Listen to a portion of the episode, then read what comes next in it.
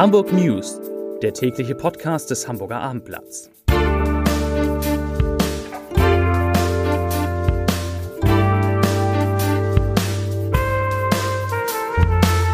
Herzlich willkommen zum letzten Podcast in dieser dritten Corona-Woche, auf das nicht mehr allzu viele Wochen im Ausnahmezustand folgen. Mein Name ist Lars Heider und ich habe natürlich zunächst drei Nachrichten in aller Kürze, wie Sie, wie ihr das von uns gewöhnt seid. Diese drei Nachrichten beschäftigen sich natürlich, wie sollte es anders sein, in diesen Zeiten vor allen Dingen eigentlich ausschließlich mit Corona. Nachricht Nummer eins, eine gute Nachricht. Für die Filmbranche im Norden, also in Hamburg und Schleswig-Holstein, gibt es ein Hilfspaket in der Corona-Krise. Achtung, in Höhe von 3,7 Millionen Euro.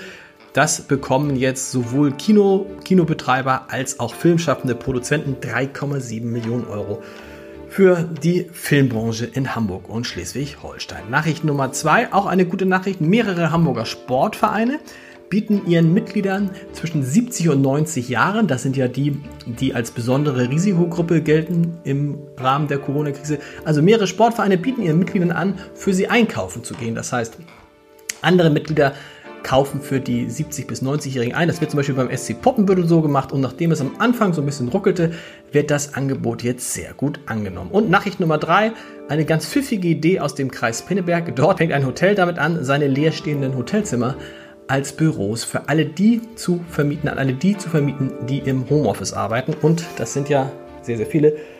Zum Beispiel ich, der ganz allein diesen Podcast im Homeoffice einsprechen muss, aber das mit großer Freude tut.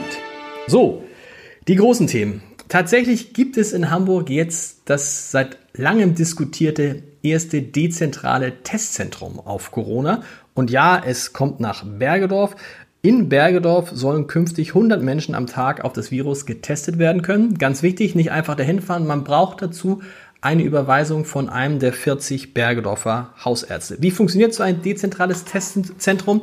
Tatsächlich ist es ein, eine Art Drive-In, das heißt, man fährt mit seinem Auto auf das Gelände, zeigt dann die Überweisung des Hausarztes, bekommt von ähm, einem Mitarbeiter dort das Stäbchen, mit dem man den Abstrich selber machen muss, steckt diesen Abstrich dann in ein Röhrchen und das alles zusammen in einem Kasten am Ende dieses Drive-In-Zentrums fährt er nach Hause und bekommt dann so schnell wie möglich innerhalb der nächsten ein bis zwei Tage das Ergebnis dieses Tests. Ja, also das erste, Bergedorf, das erste Testzentrum in Bergedorf. Insgesamt für Deutschland gab es heute, fand ich, sehr, sehr gute Nachrichten. Das Robert-Koch-Institut ist ja immer sehr, sehr kritisch mit, äh, mit der Bewertung der Zahlen äh, im, im Rahmen der Corona-Epidemie. Heute hat das Robert-Koch-Institut gesagt, dass die einschneidenden Maßnahmen der vergangenen zwei Wochen jetzt auch einschneidende Wirkungen zeigen. Tatsächlich würde nur noch ein Infizierter einen anderen einstecken. Das ist eine gute Zahl. Früher war man davon ausgegangen, dass ein Infizierter drei ansteckt. Ziel müsste es jetzt sein, dass ein Infizierter weniger als einen anderen ansteckt. Dann würde man tatsächlich das ähm, Virus eindeutig äh, eingedämmt haben. Daran arbeitet man jetzt und das Robert Koch Institut ist zuversichtlich, dass wir das in den nächsten Tagen auch schaffen. Hamburg war ja so in den vergangenen Tagen immer so ein bisschen der Vorreiter was den Rückgang der Zahlen anbelangt, das lässt sich heute am Freitag leider nicht fortsetzen. Nachdem wir am Donnerstag nur 120 neue Fälle hatten, sind es heute dann doch wieder 180 neue Fälle. Aber, und das ist ja auch nicht unwichtig, es gibt auch 250 Menschen, die von Corona wieder genesen sind. Und das ist der höchste, die höchste Zahl in der bisherigen Krise. Insgesamt leiden aktuell etwa 1500 Menschen in Hamburg an Corona. 55 davon müssen intensivmedizinisch betreut werden. Das ist deutlich mehr als gestern. Gestern waren es etwa 45. Und man rechnet auch damit, dass in der nächsten Woche die Zahl der Menschen, die auf Intensivstationen behandelt werden müssen, noch größer werden. Deshalb baut Hamburg seine Kapazitäten da weiter aus. Bundesweit will man ja die Zahl der Intensivbetten auf fast 56.000 verdoppeln. Und wenn man sich anguckt, dass in Ländern wie Spanien und Italien es überhaupt nur im vierstelligen Bereich Intensivbetten bisher gab, sieht man, was das für eine große Leistung ist. Ein großes Thema der vergangenen Wochen war ja immer der Streit zwischen Hamburg und den benachbarten Bundesländern, Mecklenburg-Vorpommern, Schleswig-Holstein insbesondere, aber auch Niedersachsen, wenn es darum ging, ob die Hamburger in diesen Ländern denn ihre Ferienwohnung benutzen können. Also darf ich als jemand, der in Mecklenburg-Vorpommern eine, als Hamburger, der in Mecklenburg-Vorpommern eine Ferienwohnung hat, diese in Corona-Zeiten nutzen. Die Antwort ist nein.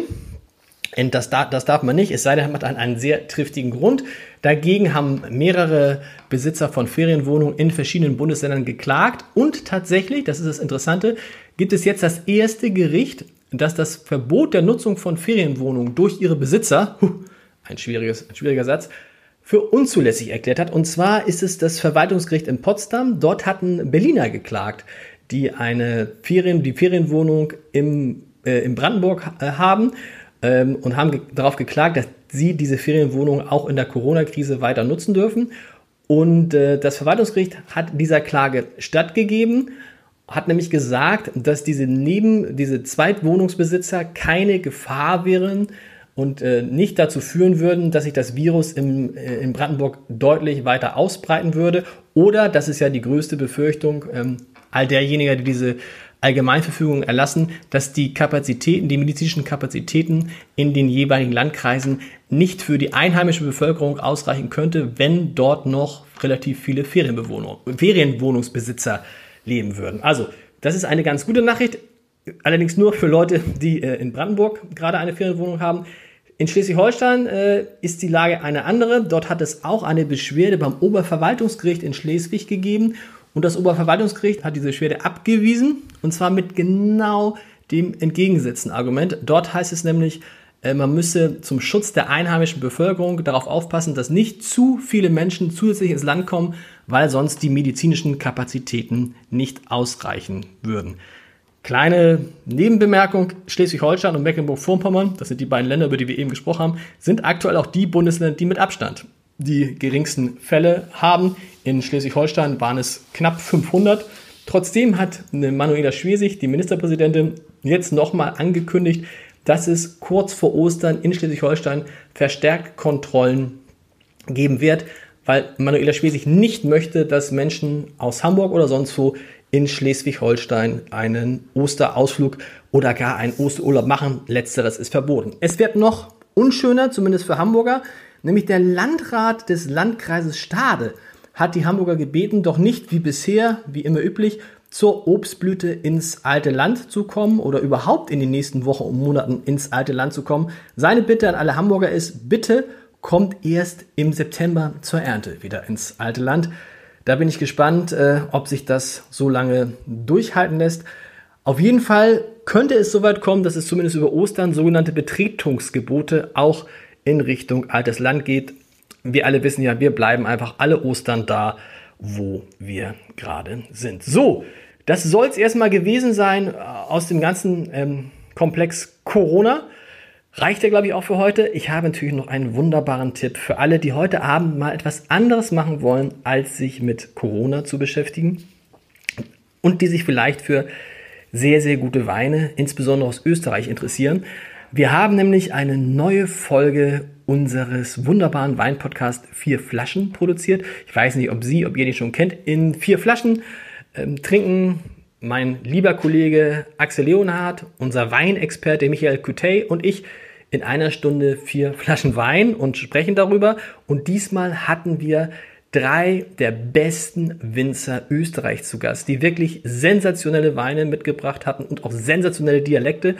Und all das ist heute Abend online. Man kann sich das angucken unter www.abendblatt.de slash podcast oder auf YouTube einfach vier Flaschen eingeben und sich dann die ganze Folge angucken. Dabei eine schöne Flasche Wein aufmachen und vielleicht all diese furchtbaren Nachrichten der vergangenen Tage einmal vergessen. Ja. Wir hören uns hoffentlich alle am Montag wieder, dann mit den Hamburg News und einem weiteren Corona-Update und ja, drücken wir die Daumen, dass die Zahlen in Hamburg auch am Wochenende sich, wenn überhaupt, moderat entwickeln. Ein schönes Wochenende, bleiben Sie gesund, bleiben Sie zu Hause. Bis dann.